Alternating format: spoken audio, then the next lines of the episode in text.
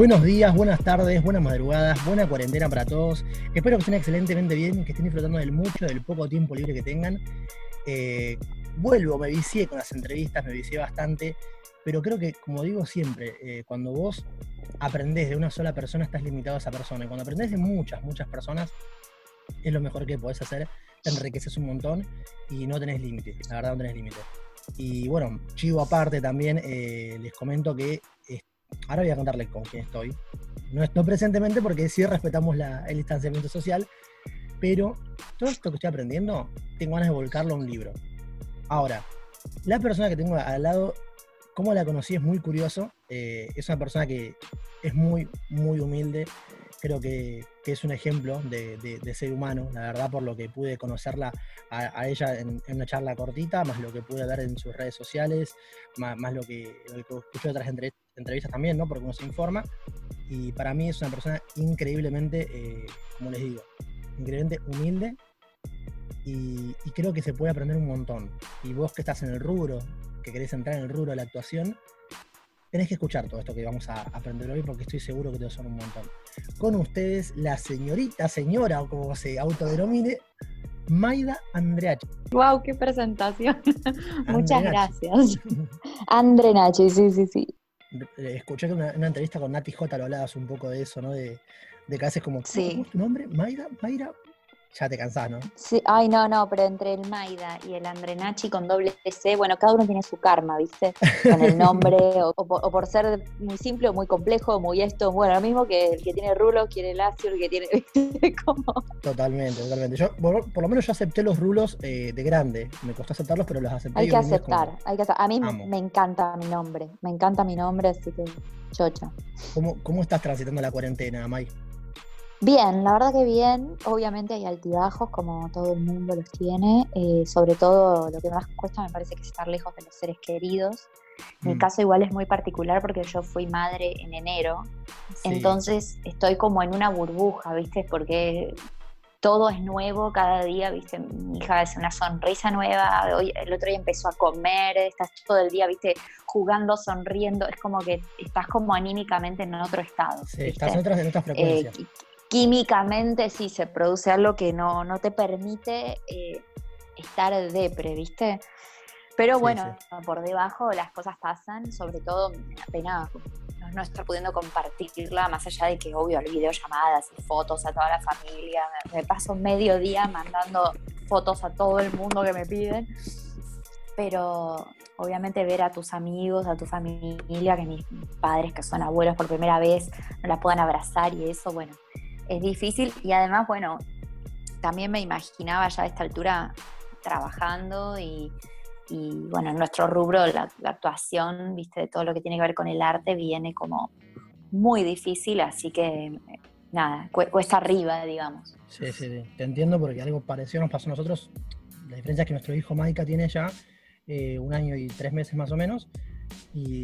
Pasa también que sí, la situación es, eh, es distinta, eh, si bien la, el hecho es el mismo, que estamos encerrados y en cuarentenados, la interpretación es diferente, ¿no? Porque como que tenés, eh, parece retrillado, ¿no? Pero tenés un motivo como para sonreír, no, que aprendés todo el tiempo. No, y, aparte un año o de repente seis meses no es un nene demandante que a veces, viste, escucho, tengo amigos que están por momentos no pueden más, viste un bebé es un bebé, no es que no es que es hincha pelotas o es no, todavía no tiene esas características, ¿entendés? O no puede jugar solo, es un bebé, entonces es como que eh, es así, no te podés buscar, digamos. No, no, hay que armarse de paciencia, de, sobre todo creo yo que hay mucha empatía que tener también de, de, entender esto, ¿no? De que a veces nos enojamos y es ¿por qué tiras las cosas al piso? Y claro que lo va a tirar, si para él no entiende cómo es que algo lo suelto y no se queda en el lugar y se cae al piso. Y por otro lado, hay algo re positivo que es que eh, estar tantas horas, yo creo que si no hubiera estado la cuarentena, yo estaría trabajando, mi pareja también, digo, de repente estoy 24 horas viéndola crecer y en ese sentido estoy agradecida, pero bueno, por otro lado, ¿viste? uno necesita laburar. En mi caso, además, como trabajo de lo que, de lo que amo, se vuelve como una necesidad del, alma, ¿viste? Ya, ni siquiera monetaria en un punto. Por otro lado, monetaria también. también en primera instancia, en primera instancia es lo que me hace feliz. Entonces, primero lo siento como desde ese lado, che, necesito como actuar, ¿viste? Como una necesidad de, mental. Eh, y después, bueno, uno empieza a decir, bueno, obvio, ¿no? Todos necesitamos laburar y que empiece la economía a moverse un poco, de alguna manera. Totalmente. Este, em, al margen de que yo te presente, ¿no? ¿Quién es para vos Maida Andrenachi? Ay, qué pregunta, qué sé yo. Difícil. Difícil responderla. Si lo viera de afuera, decís o. Yo creo que primero es actriz. Eh, es alguien que está tratando todo el tiempo de, mejorarse personalmente, como de, autosuperarse, ¿no? Eh, me parece que, bueno, así, así trato como de, vivir día a día, como de, aprender y de tratar de mejorar en todo sentido.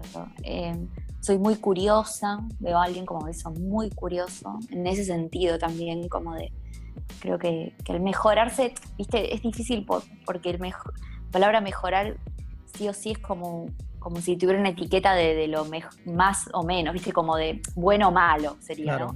Y me parece que es algo como más amplio. Mejorarse también es aprender, es no solo tipo ser bueno y ser, ¿viste? Como todo, todo positivo, sino como también este, en lo espiritual y en las cosas que aprendo, como aprender cosas nuevas, me dio como. estoy muy ocupada por mi hija, pero creo que si no estaría haciendo cursos de. Tengo una lista de cosas que quisiera hacer, ¿viste? Con el tiempo. Eh, y eso para mí también es mejorarse, ¿no? Eh, no sé, es difícil tu pregunta. difícil verse de afuera. Totalmente, y a veces pasa uno, ¿no? Como que uno se, compra a veces, lo, se conoce solamente a través de lo que los demás dicen y cuesta como verte y decir, bueno, a ver, ¿quién, quién soy? O sea, si yo tengo que describirme, ¿no? ¿Quién soy? Y es un ejercicio que está bueno hacerlo para, tanto mirarte, preguntarte y ver si estás siendo quien querés ser realmente porque una, parte es esa, ¿no? Es quién estoy siendo, no quién soy, ¿no? Es como que estás en... Como sí, hay, yo creo que justo estábamos hablando de eso un toque antes de, empezar, como el cuando te, cuando te describís y ves cosas de uno que decís como, para esto yo no quiero ser... Está bueno porque te pone en crisis, ¿viste? Y ponerse en crisis para mí es como lo que te hace subir un escalón, eh, atravesar una, una ponerse en crisis en el sentido de cuestionarse, ¿no? Y decir, pero a ver, entonces, ¿cómo quiero ser? Y, tratar de, llegar a eso eh, y de modificarse, me parece que en esas circunstancias solo te la pone ponerse en crisis. Entonces me parece que está buenísimo. Y sucede también en el, en el trabajo, ¿viste? Cuando uno se topa con algo que no puede y lo tiene que atravesar, ¿viste? Atravesar las aguas, salís siempre mejor de esa, de esa experiencia y, con algo aprendido y no sos la misma persona. Eh, así que nada, está buenísimo lo, que decís. Y eso en reinventarse constantemente. Eh, lo que te iba a preguntar, May, ¿cómo, cómo arranca tu, tu carrera como, como, actriz? ¿En qué momento fue esto de decir, yo quiero abocar mi vida al arte de la actuación? En mi caso es particular porque yo sé si mis papás me llevaron a estudiar teatro cuando tenía cinco años, pero por, como quien lleva un hijo a jugar al fútbol, digamos, yo era muy inquieta y muy como creativa, ¿viste? Esos chicos que están todo el tiempo como disfrazándose y haciendo personajes y haciendo esto entonces, bueno, no me quedé en la clase de danza, no me quedé en la clase de, pintura, qué sé yo, de plástica, y me quedé en la clase de teatro, no me quería ir de la primera clase. Y resultó que mi profesora en ese momento era, me llevaron a la escuela de Hugo Midón, que es un gran, gran, gran eh, eh, creador de teatro infantil. Em, daba clases en la escuela de Hugo una profesora que se llama Nora que hoy en día es una gran docente. Y eh, Nora Mosenko estaba formando con Mex Urdiz un programa que se llamó Magazine for Five y sacaron chicos de, los lugares donde Nora daba clases, que daba clases en la escuela de Humidón y en un par de, en un colegio y en otro lugar, para el programa.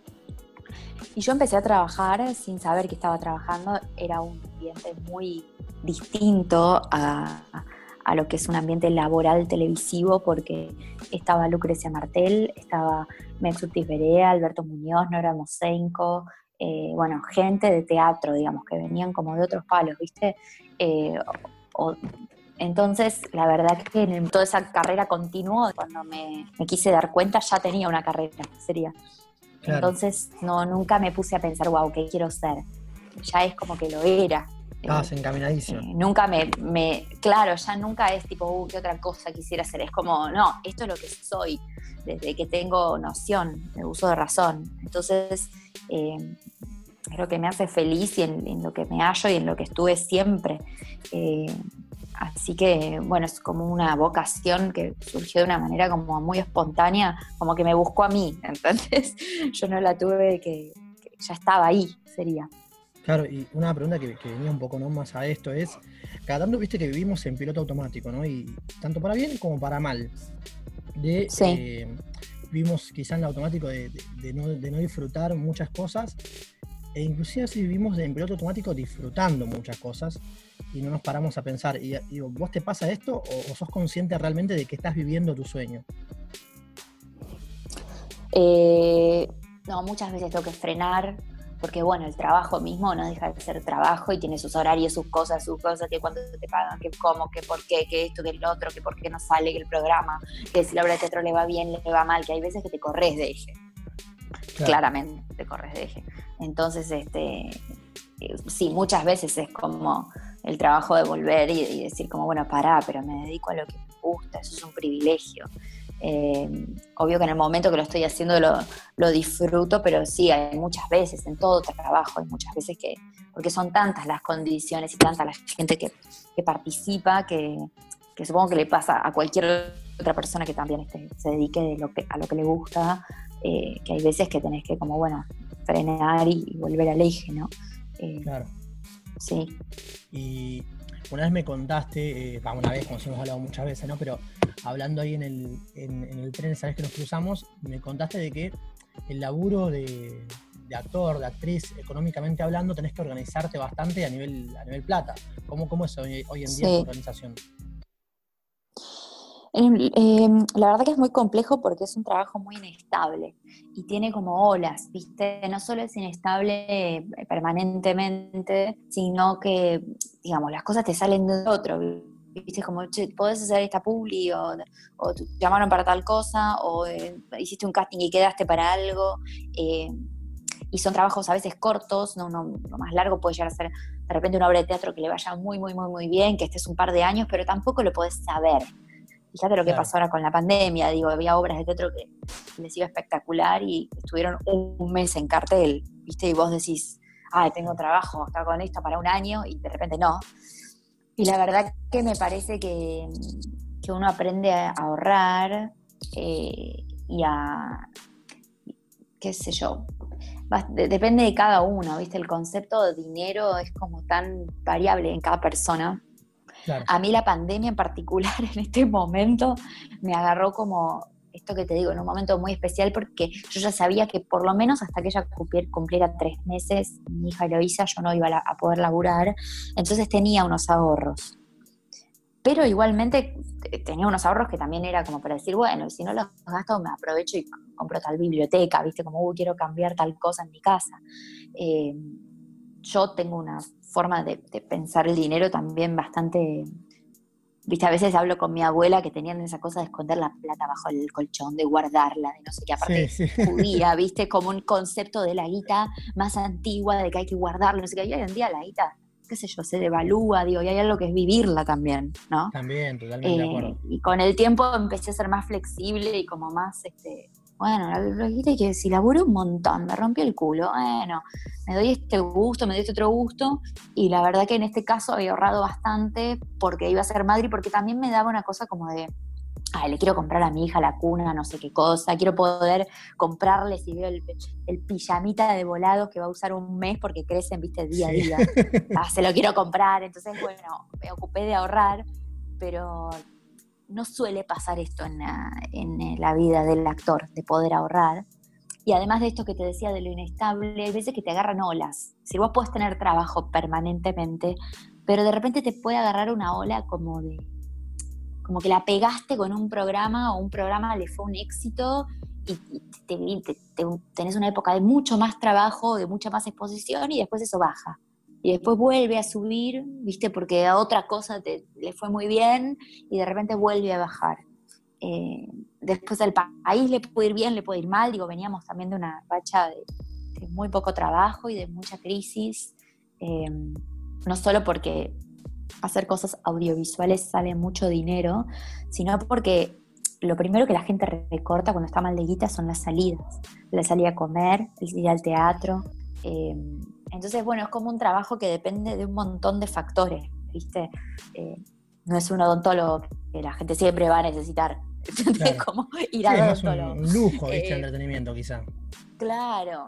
Igualmente ahora creo que se están dando cuenta, genera mucho más dinero de lo que me parece de lo que los mismos políticos o tal vez la misma gente piensa, ¿no? Uno piensa que es algo para el esparcimiento y de repente, por ejemplo, el caso del teatro, em, genera el estacionamiento, el ir a comer, que digamos, hay un montón de cosas alrededor de eso, digamos, uno ve al actor que es como la, punta del iceberg, y abajo de eso hay miles de trabajadores, digo, en una película participan miles de personas, en una serie ni te cuento, y después las series se venden afuera, digo, uno que ahora está full con el Amazon Prime, con el Netflix, con el coso, viste, con las 20.000 plataformas este, que hay.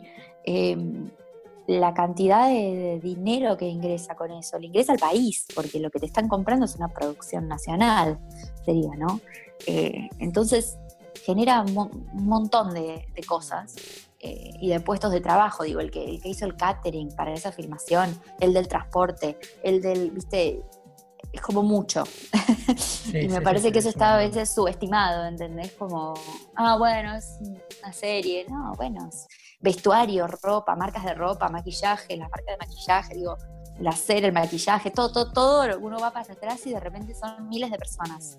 Claro, es, una, es como si la punta del ovillo, ¿no? Y el resto es un. Sí, ojalá se empiece a tomar una, como industria en serio, porque hay países que se lo tomaron muy en serio y de verdad les, les, convirtió, bueno, el colmo de eso es Estados Unidos, ¿no? Pero, digo, es una industria muy grande y que genera mucho, más allá de, puestos de laburo y, series lindas para ver, ¿no? Claro, a veces eh, yo me pasa que hoy en día eh, entendí, por un lado, que, el entretenimiento es negocio, no más que nada desde después de cuando se pasó de la, de, la, cuarentena, de la pandemia, porque ves mucha gente queriendo como consumir ese entretenimiento. De repente imagino que habrán subido, no tengo nada, no tengo ni idea de muchas cosas de economía, pero acciones de Netflix, cosas así habrán subido un montón.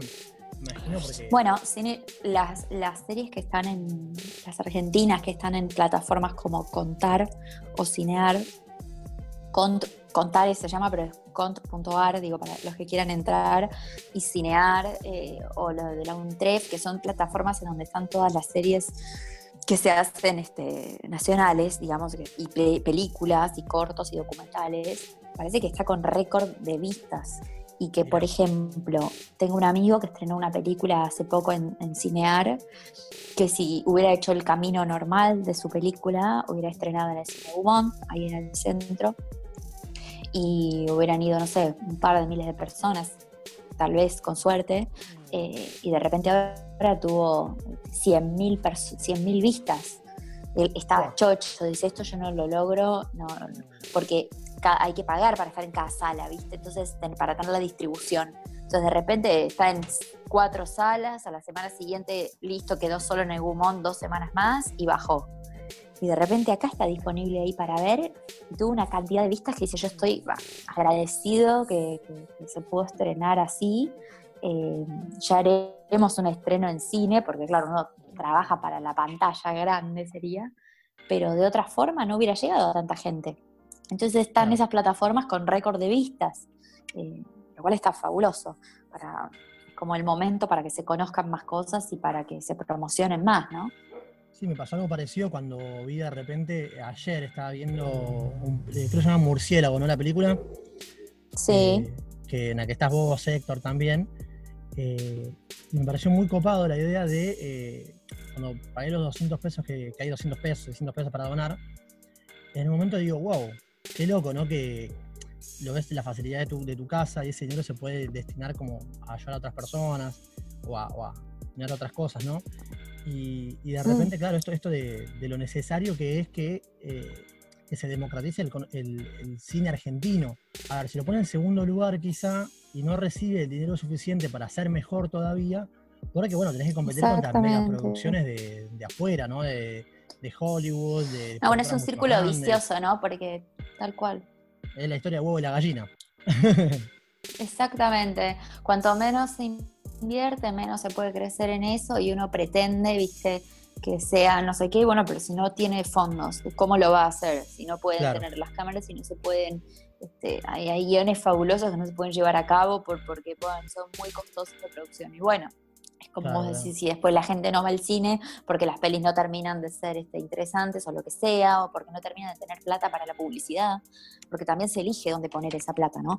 Eh, si la pones más en las locaciones, la pones más en la publicidad, la pones más en la figura que querés tener, eh, ¿entendés? Como en la distribución, eh, ¿en dónde sería, ¿no? En tener mejores cámaras, entonces, bueno, como que siempre están viendo ahí los directores cómo cómo maniobrar, ¿no? Cómo hacer claro, Es un laburo bastante de chino también, porque uno piensa, bueno, te pones a filmar y ya está. Bueno, pero esa gente tiene que vivir también, no es filmar y ya está, hay que pagar un sueldo, hay que estar a la altura. Eh, es un montón. Yendo por este camino que, me venís, justo me venís yendo por acá, eh, ¿cuál fue quizá tu primer laburo que, así como que te marcó, que, dijiste, bueno, acá arranca algo posta a posta? No, no, la verdad no tengo idea porque Magazine for Five, que fue mi primer trabajo, fue, me marcó muchísimo. Sí puedo decirte que hay como uno ve como etapas o que decís como cosas distintas. De repente cuando hice Floricienta fue la no fue la primera vez que hice tele, pero fue la primera vez que, que sentí lo que es estar en un producto, en un éxito rotundo, ¿no? Como algo de ¡fuf! tipo, eh, y grabar una tira diaria, porque había hecho cosas en tele, pero más allá de más Inforfy, pero eran participaciones chicas en algunas cosas. Y esto fue como grabar todos los días a un ritmo de muchas horas. Eh, y fue como muy flashero el programa, lo que pasó hasta hoy, te creo que lo están por pasar de nuevo por Telefe, este, lo cual es una locura, eh, por, por el nivel de éxito que fue. Y no es que, digamos, como, como actor, la verdad que de a poco vas tratando de desterrar esa idea de, ah, con esta la pego, porque la verdad que la vida te da sorpresas todo el tiempo, es imposible, como que no, no, esto que te decía de las olas, viste, no es como, bueno, no, el, yo el éxito ya lo tuve, nunca, no tenés idea, viste, cuántas, por, por darte un ejemplo, ¿no? Eh, actrices, no me sale el nombre ahora, de una actriz que, que fue como, si te dijera, este, laburaba con Olmedo y de repente hace poco hizo peli independiente y la repegó eh, y ganó premios, todo, y vos decís como, wow, viste, nunca descartes nada, ni digas nunca, ni sientas que está todo realizado, ni que ya está, ¿entendés? Como, ni para bien ni para mal, viste, como, bueno, tomarlo como viene, me parece que ese es el gran ejercicio para hacer como actor. Eh, además de, ¿no? del laburo en sí mismo, me refiero por fuera de eso, del momento donde tenés que actuar. El otro gran trabajo es el mantener el eje emocional y me parece que tiene que ver con esto, con, con tomar cada trabajo, eh, ver lo que te está dando aquí, ahora, y capitalizarlo y no, no etiquetarlo, ¿viste? No decir como, bueno, listo con esto, ¿viste? Ya. Eh". No, hay veces que yo después de Floricienta he estado un montón de veces sin trabajo, en la lona o he tenido de nuevo programas exitosos o no exitosos o me he sentido abundante sin estar con un éxito eh, o, cosas que yo estaba alucinada y que no tuvieron la repercusión que yo siento que hubieran tenido que tener y estaban espectaculares, ¿viste? Y hay de todo. La verdad que la, es infinita las variables, ¿viste? Entonces como que mejor mantenerse en eje y me parece que ese es un ejercicio muy difícil. A mí me cuesta mucho, ¿eh? te lo digo así, parece como fácil decirlo, pero del dicho al hecho, viste, es muy difícil em, mantener esa posición. Hay muchos chicos que nos escuchan, de hecho el, rango de, audiencias de, va chicos, sí son chicos, en realidad son de 23 a 35 eh, años y después, bueno, hay, y, de más de 30 y pico, que también son los menos, pero bueno, están también, ¿no? Eh, para la gente que está como recién queriendo arrancar en, el rubro, ¿no? Y que de repente ve una beta en la que siente esto que te pasa a vos, pero ya más de grande, ¿no? A los veintipico de años dice, bueno, la verdad que quiero seguir por la actuación, me gusta, me mueve, este rum rum que le digo yo, ¿no? Que como me mueve, quiero hacer esto, eh, pero no sé por dónde empezar, ¿no? Yo creo que, que, hay mucho laburo, mucho, mucho laburo, que no alcanza con ser cari lindo, no alcanza con, con con ser canchero o ser este, extrovertido. Creo que hay mucho profesionalismo de por medio. No, eh, tampoco te alcanza con ser y tener una cara rara, ni te alcanza con nada. Es decir, es como que tenés que. Es decir, no alcanza con nada. como que eh, tenés que trabajar vos. Exacto. Te, te pregunto más que esto porque de repente, no sé, en su momento en Casi Ángeles, eh, la realidad es que a muchos les habrá pasado que entraron quizá por ser, no digo, va, me, voy a embarrar, me voy a embarrar, ya fue. Eh, han entrado por ser lindos, en realidad por ser eh, carilindos.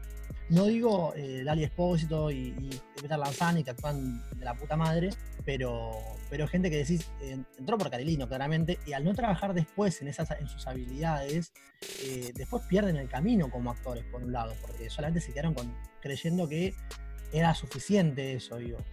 Y pibe o piba. Hay, hay como varios temas que, que me parece que están como mezclados ahí. Primero de todo, para alguien que está empezando, que quiere empezar, yo el otro día me preguntaba una chica que como que también me decía, empecé teatro porque tenía ganas como hobby, qué sé yo, y ahora me doy cuenta que la verdad que me encantaría tomármelo más profesionalmente, empecé a estudiar con tal, eh, que es como también como actor entrenás, como la que la diferencia entre, entre hacer teatro como por, por hobby, así porque te divertís, y la, cuando, cuando ya sos un actor profesional, lo que haces es entrenar, como si fueras un deportista, sería, ¿no? Claro. Eh, entrenás el instrumento, sería, con distintos profesores, o, pero ya es como otro, otra, otra cuestión. Yo siempre le digo que lo que hay que hacer es estudiar, eh, porque ahí es donde está el asunto, porque primero que por las escuelas de teatro y todo es donde hay veces que van las personas a buscar los castings y eso, las castineras, digo, pero más allá de eso, es lo de menos. Lo más importante es que se arman grupos, es decir, se arma, te haces amigos, ves a otro que está haciendo un corto, te juntas con otro y escribes una obra de teatro, te juntaste con no sé quién y, hiciste una cosa en microteatro, te juntaste con fulano y filmaste una cosa con el cielo y la subiste. Digo, ahí me parece que está el, asunto y de ahí nacen las cosas, de estudiar, eh, de, enseguida te haces amigos, te haces grupo, empezás a querer armar algo y salen las cosas. O tal te dice que hay un casting de no sé qué, o vas o te acompañas a un amigo un casting de una publicidad y te ayuda, y, todo eso sale de, las clases, siempre, siempre. Eh, creo que en todos los casos, digamos. Em, viene por ese lado. Y después cuando te sucede el trabajo, si te sucede al revés también, empezaste a trabajar porque tenías aptitudes físicas o lo que sea, también está bueno después formarse eh, por esto, porque es un instrumento y porque lo, lo, tenés que mantener eh, afinado, sería, ¿no? Eh, y porque está buenísimo eso, seguir estudiando, hay muchos profesores, todos distintos, muy buenos, y, vas ganando como herramientas, y porque cada, esta profesión tiene una particularidad de que cada proyecto es distinto, no solo porque puede ser de otra cosa, es decir, de porque sea de tele, de serie web, de publicidad, de cine, de, como cada uno tiene su idioma, ¿no? De teatro, eh, de microteatro, digo, ahora de, cuarentena se podría decir, yo viví lo que fue filmar una peli en cuarentena y es como otro rubro más. Eh, estuvo excelente, estuvo excelente. Sino que dentro está, estuvo muy bueno, sí. Dentro de cada cosa también está eh, qué, qué proyecto es, para dónde es, de qué manera, cuánto dura, es un drama, es una comedia, ¿Qué, cuál es el elenco. Es decir, hay tantas variables dentro de cada cosa que, que es como muy cambiante todo. Por eso está buenísimo mantenerse entrenado. Como no entrenar para una cosa, sino como que de repente aprendes de todo. y todo te sirve para todo. Claro, convertido en una especie de eh, navaja suiza. Claro, completamente, que te digan, bueno, ahora esto es para...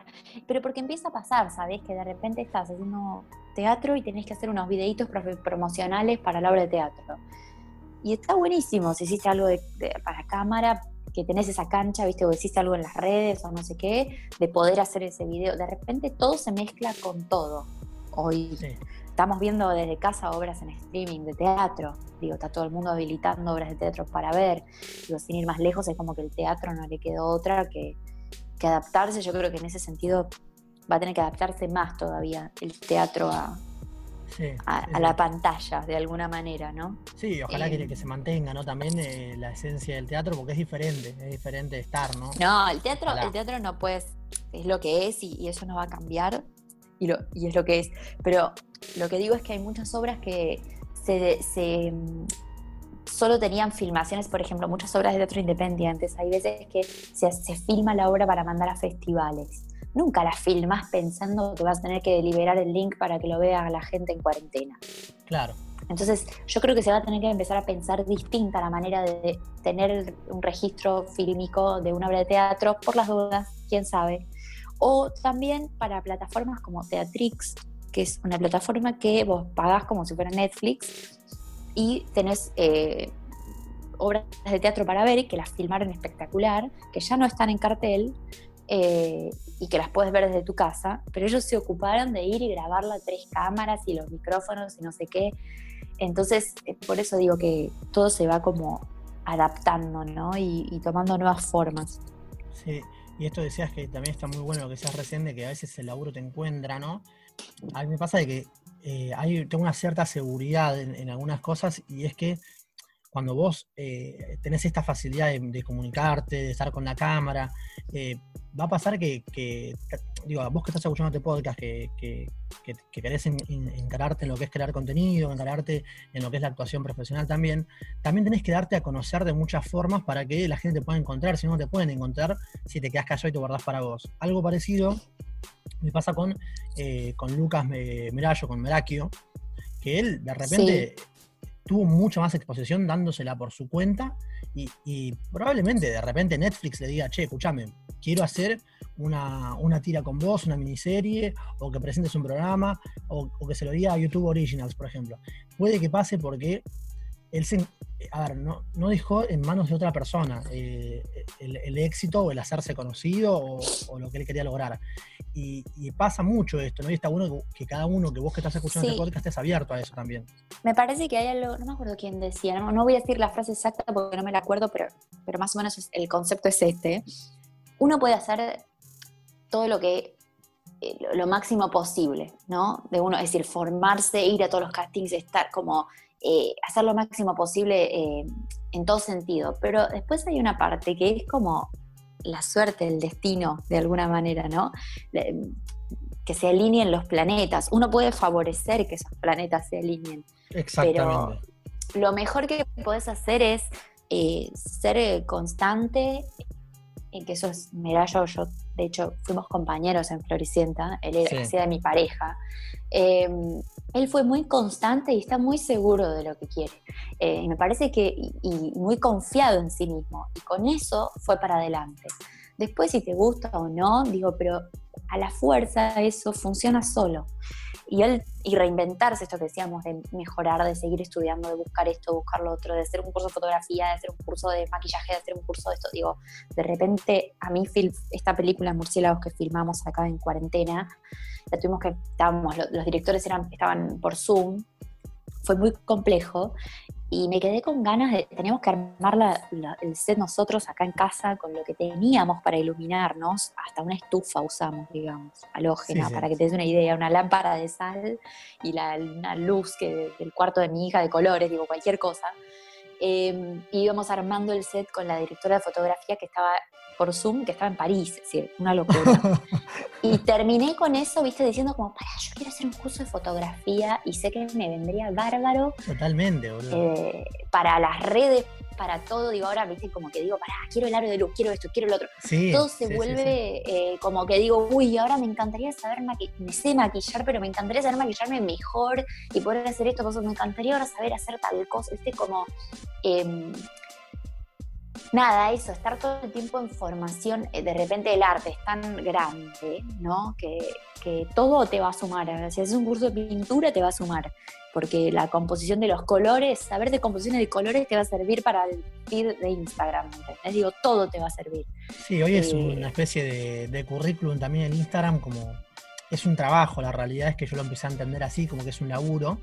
Eh, Y esto que decís vos de recién de, aprender dirección fotográfica, no solamente sirve para, dirigir a nivel fotográfico o hacer fotografía, sino para entender el lenguaje del que te habla del otro lado, ¿no? Como de repente te dicen, Completamente. voy a hacer tal cosa, y vos si lo entendés es mucho más fácil el laburo, la gente no, va a o de repente te pasa, te pasa como Merakio que tenés una muy buena idea y se pierde por estar mal filmada, porque lo hiciste fuera de foco, porque lo hiciste, viste, eh, porque no tenías luz, porque tenías la luz de atrás, porque porque la luz salió estallada, eh, porque no se te escuchó, porque tapaste justo el micrófono con el dedo, eh, viste como, y, esa idea se pierde, viste. Eh, él también se mejoró muchísimo con el tiempo, se no ve los, digamos, él, podemos poner él, como ejemplo, como muchos otros, digo, ¿no? Que, tuvieron, porque también no es lo mismo, de repente hay muchos pibes ahora Instagramers o youtubers o qué sé yo, que de repente sal, pasan a hacer una obra de teatro o un stand-up y agarrate el lenguaje teatral, no es lo mismo. Y pasar de hacer videitos de 15 segundos donde vos marcas el corte, vos lo editas y ta, queda divino editado, viste, todo ta, ta, ta, ta, ta, hablando y yendo, cortando todo el tiempo, viste que se edita como mucho así ahora, ¿no? sacando como los silencios y de repente pasas al teatro y sos un quemo, y es un desastre. claro, porque es otro timing, es otro idioma, es otra forma. Y bueno, ¿qué va a tener que hacer esa persona? Formarse, o tener un coach, o alguien que la. Digo, eh, por eso digo que todo se va transformando y que una. una eh, ¿Cómo se llama?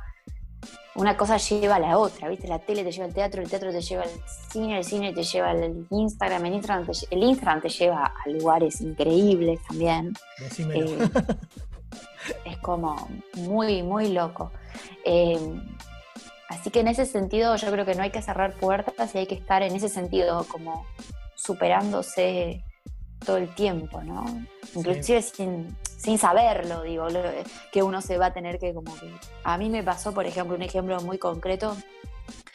Eh, yo estudié mucho canto porque me parece que, la voz es otro, otra cuestión del cuerpo y que como actor, viste, hay veces que estás grabando 12 horas y después tienes que hacer una obra de teatro y tenés que saber cómo cuidar tu voz para bancar todas esas horas, ¿no?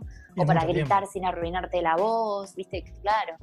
Em, y aparte porque me gustaba cantar y no sé qué y subo a veces algún que otro video cantando y eso me llevó a una audición para un musical y terminé el año pasado haciendo un musical en Calle Corrientes eh, que jamás hubiera imaginado estar protagonizando un musical y ganándome un premio después por eso. Es decir, es como un musical onda Broadway, que decís como, ¿qué Broadway? ¿En qué momento me, Y fue jugar a hacer Broadway. Fue maravilloso. Fue tipo, ah, ok, en Broadway, vamos para adelante. Eh, y de repente todo eso que había hecho en un momento me sirvió un montón porque la voz me daba re bien y porque más allá de que, de que yo siempre canté, cantar en musical es una locura, tipo es este una canción mientras bailás, mientras la banda en vivo, viste, un delirio, un delirio. es, un montón. Es un montón. Y de repente estaba haciendo eso y diciendo, wow, eh, todo esto nació porque de alguna manera me vieron en un video y es como, ah, hace comedia, no sé qué, mira, canta, sube, a ver, probémosla. ¿Viste? Eh, las puertas, ¿viste? No sabes ni cuál, ni, dónde están. Cuando te dicen no. cierres puertas, no sabes ni dónde están esas puertas. Entonces no, es mejor no, no, no, dejar de subir nada ni de tirarse la pileta, ¿no? No, más en esta época que, está todo tan globalizado. Ponele, por un lado, eh, esto que estamos haciendo ahora, está grabando esta entrevista, eh, era impensado en otro momento, porque el, actor o la actriz se ve en un plano quizá inalcanzable por, prejuicios de, los que no vivimos de la profesión, quizá, eh, lo vemos como inalcanzable y, muchas veces cuesta llegar a ese contacto, llegar a, esa persona, porque en cambio con Instagram se da algo un poco más eh, fluido, ¿no? A ver, no todo el mundo tiene la misma predisposición, ni el tiempo tampoco de, de prenderse a esto, pero eh, esto es, increíble. O sea, yo celebro un montón de, no sé, de repente la semana que viene tengo una entrevista con Fran Isaguirre, que es un chico que arrancó cantando en, en, Soñando por Cantar o algo por el estilo, algo así era de Tinelli en su momento. Eh, y vos más tipo que tipo de X Factor más o menos, pero de Argentina. Y lo busqué en Twitter porque me pareció recopado como cantaba. Le charlé, el chaval era un participante más. Eh, cantó muy lindo y empezamos a hablar, nos hicimos amigos por, por ahí, hablamos después por WhatsApp, por, por acá, por acá, por acá, y de repente claro, ahora está por ir al Cantando 2020, este, y es una persona que es reconocida y va a tener mucha más exposición, y tener esa cercanía a eso y no haber perdido el contacto, es algo que, se da en esta era, ¿no? Un poco, eh, de, tanta, tanta información, tanta comunicación. Eh, yo estoy orgullosísimo de, tener esa facilidad también de poder comunicarme con la gente, pero qué loco eh, la herramienta que tenés para poder, como decís vos, no cerrar puertas, no sabés quién está mirando. Juan Vitali, un chico de 23 años que entrevistamos hace unas semanas, terminó trabajando con Hugo Boss como fotógrafo y claro, sí, sí, sí. de Francia. Le dio un presupuesto no sé cuánta plata para que él labure. Y le dijeron, no, porque mira, en tu video de YouTube, en el minuto tanto hiciste tal cosa. Y el chabón dijo, claro, por eso tenés que dar el 100% y mostrarte. Porque no sabes quién está viendo. No tenés idea quién lo ve, de dónde, eh, ni, ni, qué consecuencias eso puede traer. Pero es más allá de algo como... Eh, también es superador para uno mismo, digo. Eh, de repente subir un video haciendo algo, no sé, o digo, subir un video o lanzarse a hacer un podcast o lo que sea. Eh, lo que sucede con eso está para mí, ¿no? Es como que viene después, pero primero me parece que hay que centrarse en que sea algo que a uno lo haga ponerse en otra instancia, ¿viste? Como ponerse en crisis y lanzarse al mundo y tirarse la pileta con eso. Y después lo que traiga, cuanto más genuina fue la forma en la que fue hecho me parece que más genuino es lo que va a traer. Exactamente. Eh, porque si, si también estás pensando en el resultado, tampoco está bueno. No, eh, directamente no está bueno. No está bueno en realidad, porque estás apegado a un resultado. Porque no te sale espontáneo, digo. Claro, hay algo de lo espontáneo que es lo que también atrae, ¿no? Como esto que, que, contás que le pasó a este pibe, le salió espontáneamente, no estaba pensando en, che, voy a hacer tan plano para que me vea el del el CEO de Hugo Boss. No, es como que el pibe hizo un plano eh, que le salió en el momento, porque estaba filmando y porque fue creativo. Y, fíjate, ¿no? Es como re loco. Y es porque hacía el 100% también, él, se dedicó al 100%. Me pasa algo parecido. Yo cuando arranqué a hacer esto, eh, hace 5 o 6 meses ahora será más o menos, arranqué con la idea de hacer reír. La idea era tipo hacer humor. y solo me cuesta un huevo hacer humor, porque la verdad que hacer humor solo sin que te retroalimente una risa es muy difícil.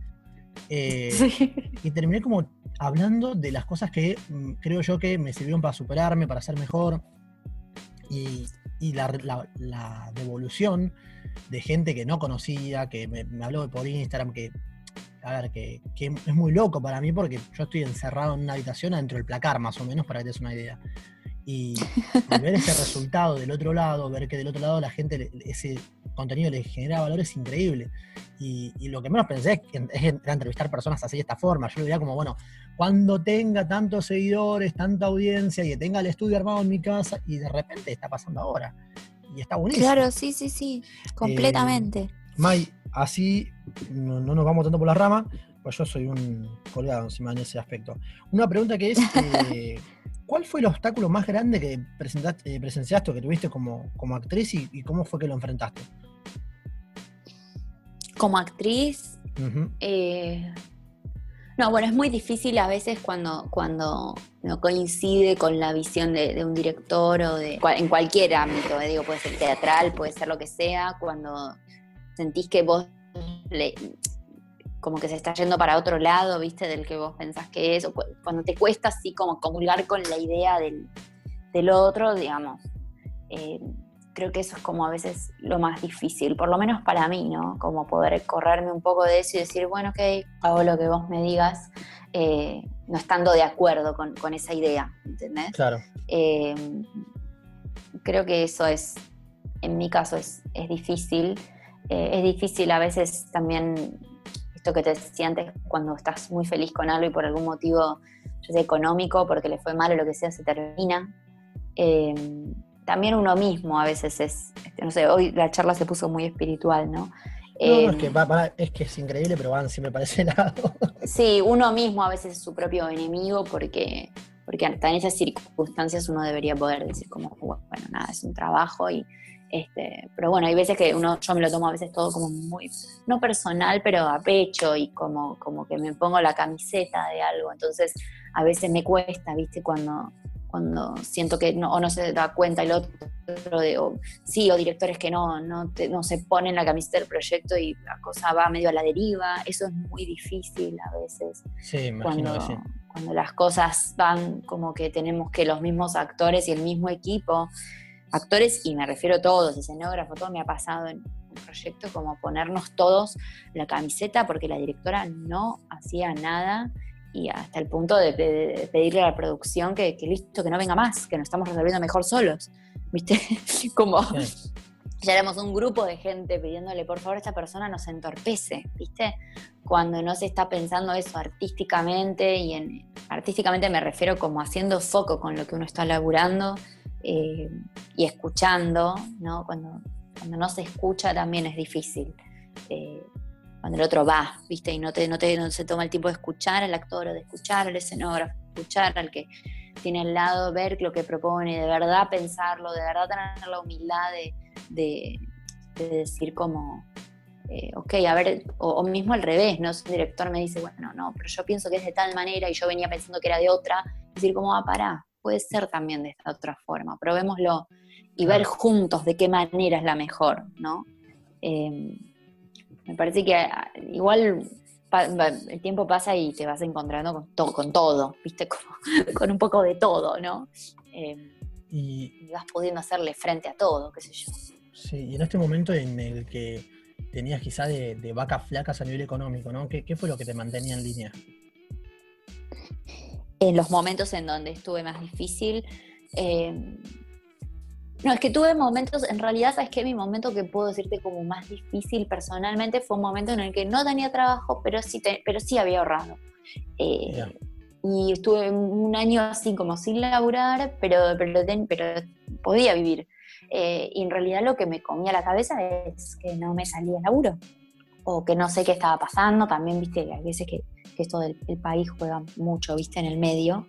Eh, pero bueno, y ahí lo que me mantuvo en eje fue esto que, que vos me decías medio de Merakio, ¿no? La constancia, como decir, bueno, para, no, voy a hacer todo lo que esté a mi alcance. que tengo de nuevo que ir a, tocarle la puerta al director de casting y ¿qué tengo que hacer de nuevo? Fotos, fotos todas nuevas, bueno, me hago las fotos nuevas. ¿Qué tengo que hacer todo el... Es decir, que yo sepa conmigo misma que agoté todo lo que estaba a mi alcance y que después de eso ya es el destino, porque ya yo hice todo lo que estaba, eh, fui hasta la oficina de tal, fui a tal lugar, fui a tal otro, hice esto, fui a tal casting, di lo mejor que pude en esto, di lo mejor que pude en lo otro, bueno, ¿qué voy a hacer? Di todo, di todo. Entonces me voy a dormir tranquila de que lo di todo.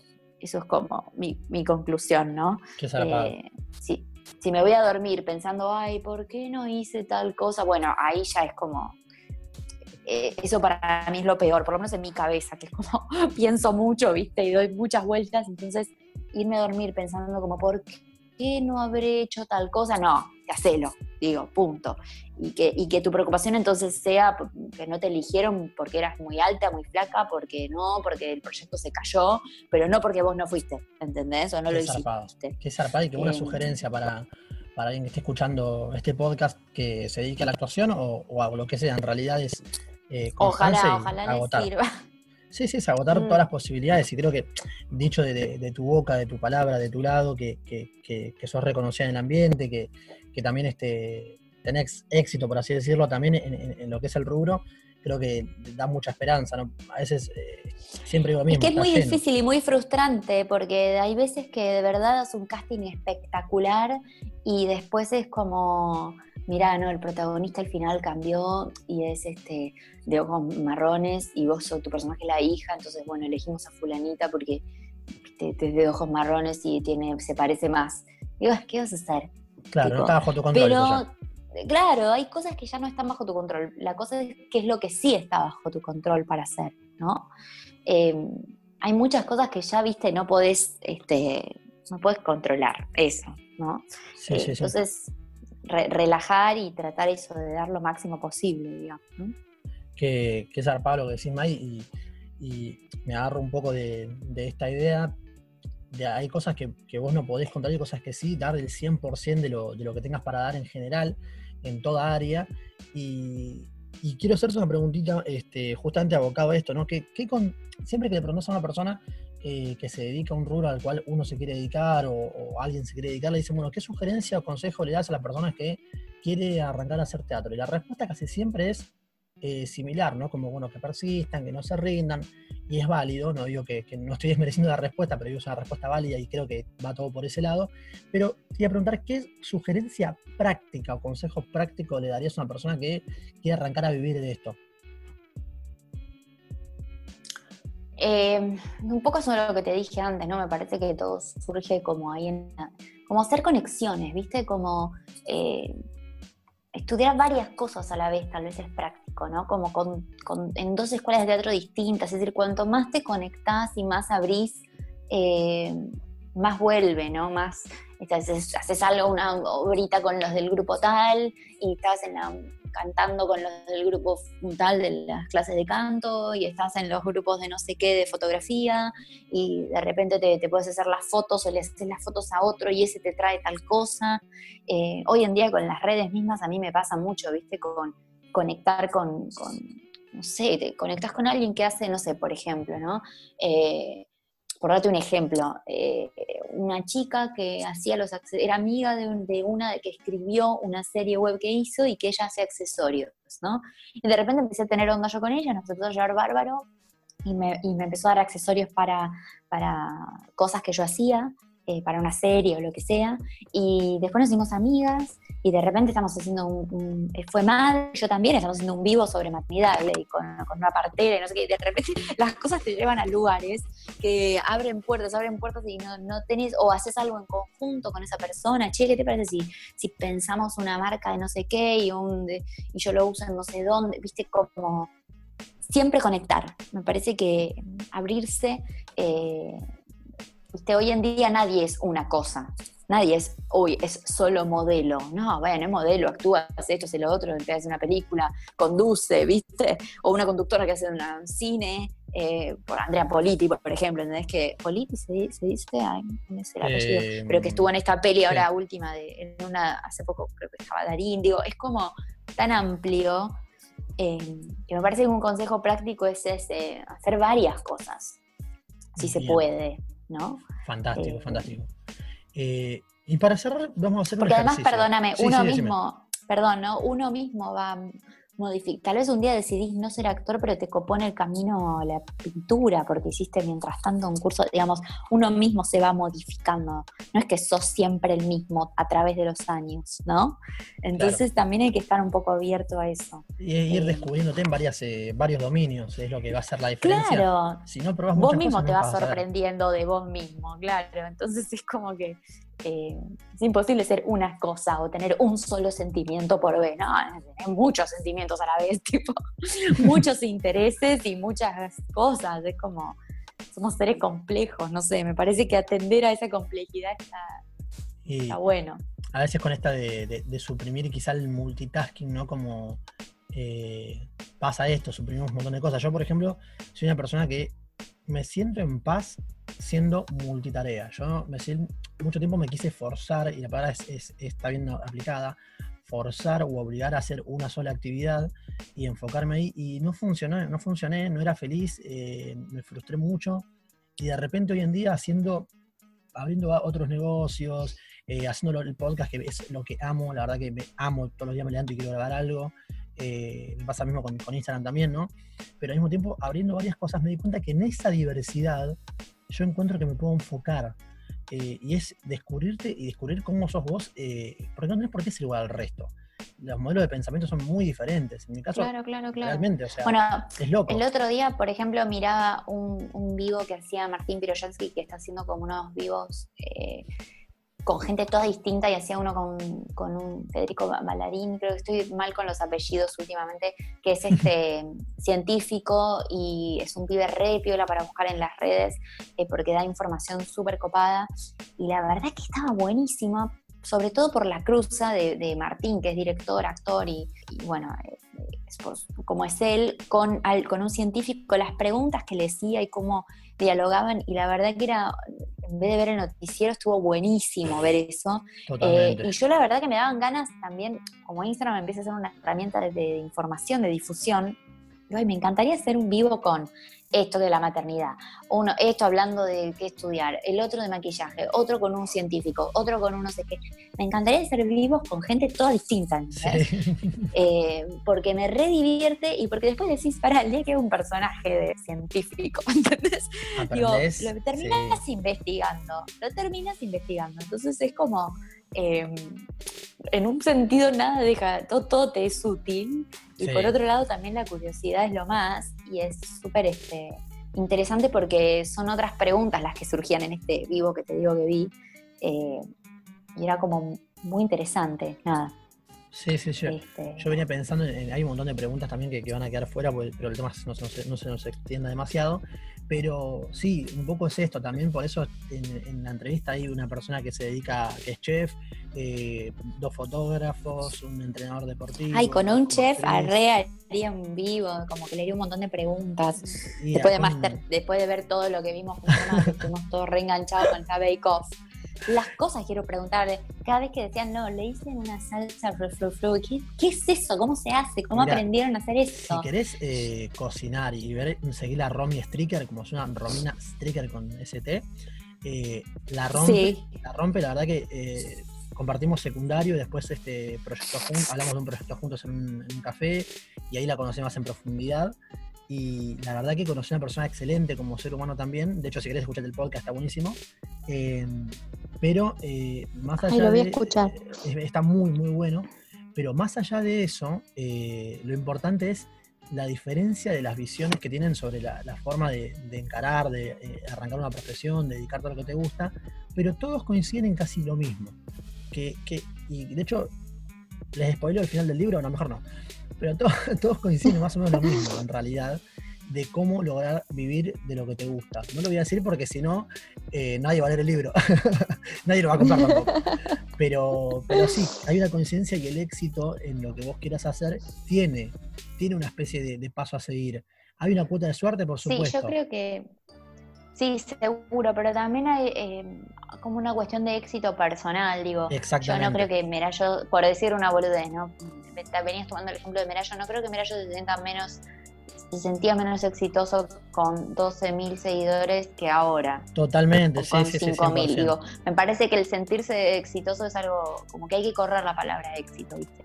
Eh, un poco de lo que uno siente ahora que como si éxito fuera que estás en el dinero o, la pegaste o bueno, pero no, me parece que es resignificarla y que es algo más personal y que eso tiene te da un brillo, ¿no? Vos podés sentirte exitoso en un montón de, de cuestiones y eso te da un brillo personal que el otro no tiene por qué saber que vos te estás sintiendo exitoso en ese momento, ¿no?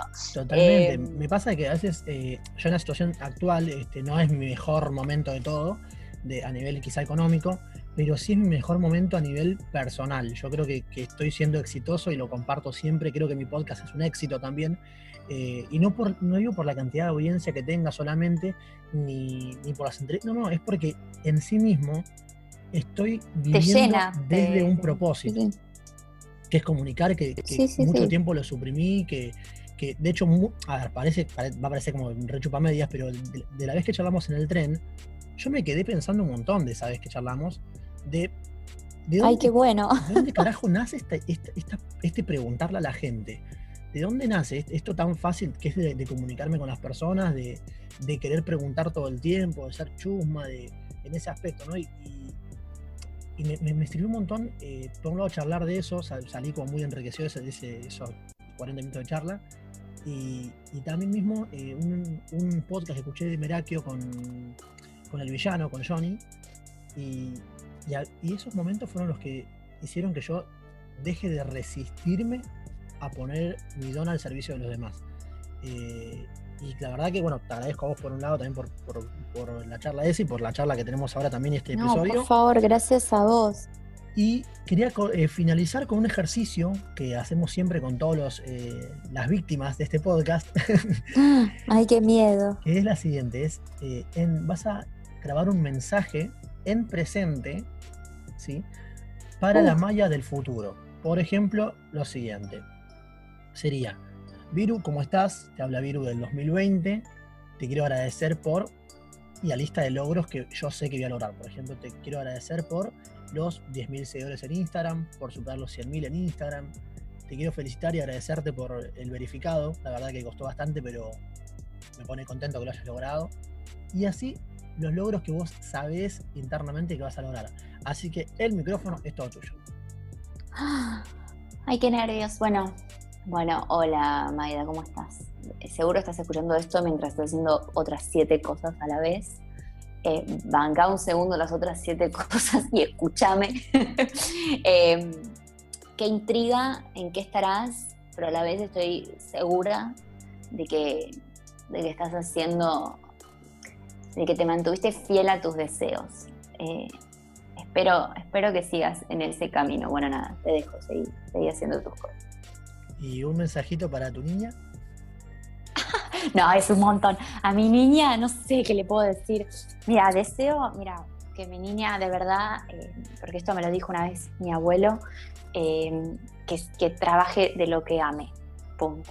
Eh, me, lo dijo mi abuelo que es, viste, familia que se vino de Polonia, de vivir en un conventillo, de trabajar de cosas que no le gustaban y cuando vio que a mí se me daba por, por este lado y funcionaba, me dijo, nunca, siempre trabaja de lo que te haga feliz porque va a ser, eh, es, lo, mejor que te puede pasar. Así que espero para ella de verdad que encuentre algo que le haga feliz y pueda trabajar, o varias cosas, porque después de lo que venimos hablando, que encuentre varias cosas que le hagan feliz y que pueda trabajar este, de eso. Perfecto. Bueno, señores, ahí tenían a Maida, eh, la pueden seguir en sus redes sociales que ahora vamos a ver cómo deletreamos todo. no, yo creo que si me buscan, Maida es con I latina y D, Maida Andrenachi con doble C o K. Eh, igual le va a saltar, qué sé yo. Sí, sí, sí, sí, Confiemos en que si me tienen que encontrar, me van a encontrar. Totalmente, la pueden seguir en sus redes sociales y ahí me pueden encontrar como arroba viruespeche con B larga de buenito y espeche con E, básicamente, ¿no? Eh, recuerden no sean pelotudos porque nadie quiere ser un pelotudo. Lo dejo con esta música de fondo. Prometo que esta vez va a ser más cortita que la anterior porque la anterior me olvidé de cortarle, quedó muy larga, como 20 minutos. Así que nos vemos en la próxima entrevista. El miércoles grabamos con Elías Perea, una persona que arrancó a tocar en el tren la guitarra y hoy tiene más de 70.000 seguidores en Instagram y 300.000 en, en, TikTok, si mal no recuerdo, y está viviendo de su sueño que es la música, tocando desde el tren. Bueno, lo dejo picando con eso y nos vemos en un próximo podcast. Chao, chao.